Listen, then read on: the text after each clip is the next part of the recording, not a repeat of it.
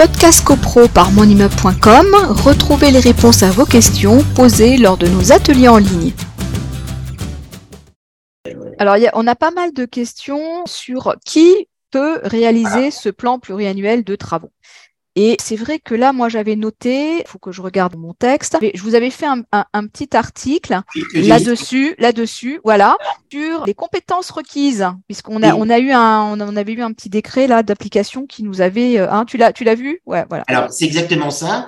C'est ici, voilà, je l'ai imprimé. voilà, exactement. C'est euh, extrait du site Mon Immeuble euh, et c'est très détaillé où vous avez les compétences. Alors je vais pas les, les, les reprendre, mais exhaustivement, vous les, vous les aurez sur le site, mais par exemple, pour euh, différentes euh, qualités selon la nature des travaux.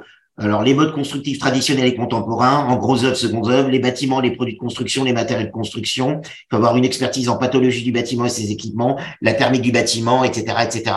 Suivant les points qui seront visés par le plan pluriannuel. Donc, vous avez des compétences parce que on nous a demandé, dans le cadre des questions, oui. est-ce qu'il faut un architecte? Voilà, alors souvent on nous a demandé, là, même, même encore ce soir, on nous a reposé la question, est-ce que c'est l'architecte de l'immeuble, est-ce que c'est un AMO, est-ce que c'est le syndic?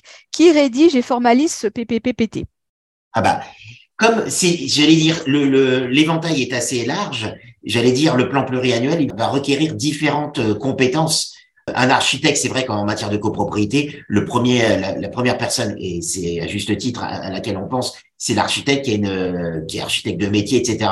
Mais effectivement, après, il peut y avoir des problématiques particulières au niveau des perditions en énergie ou certains équipements qui requièrent c'est un peu comme en expertise judiciaire, quand vous avez un expert qui est nommé sur des désordres, très, très, très, très généralement, c'est un architecte qui est nommé. Et s'il y a une particularité dans son expertise, par exemple, s'il y a un problème sur la chaufferie, je dis ça, ça pourrait être n'importe quoi d'autre, euh, l'expert judiciaire, qui est donc a priori, mais c'est pas une obligation, architecte, peut euh, demander la désignation d'un sapiteur, c'est-à-dire un spécialiste dans un domaine précis. Bah, pour le plan pluriannuel de travaux, l'éventail est assez large. En fait, euh, il, faut aller voir ce décret là. Et, donc, voilà, donc il y, a le, il y a le décret qui est développé dans l'article que je vous ai mis en lien.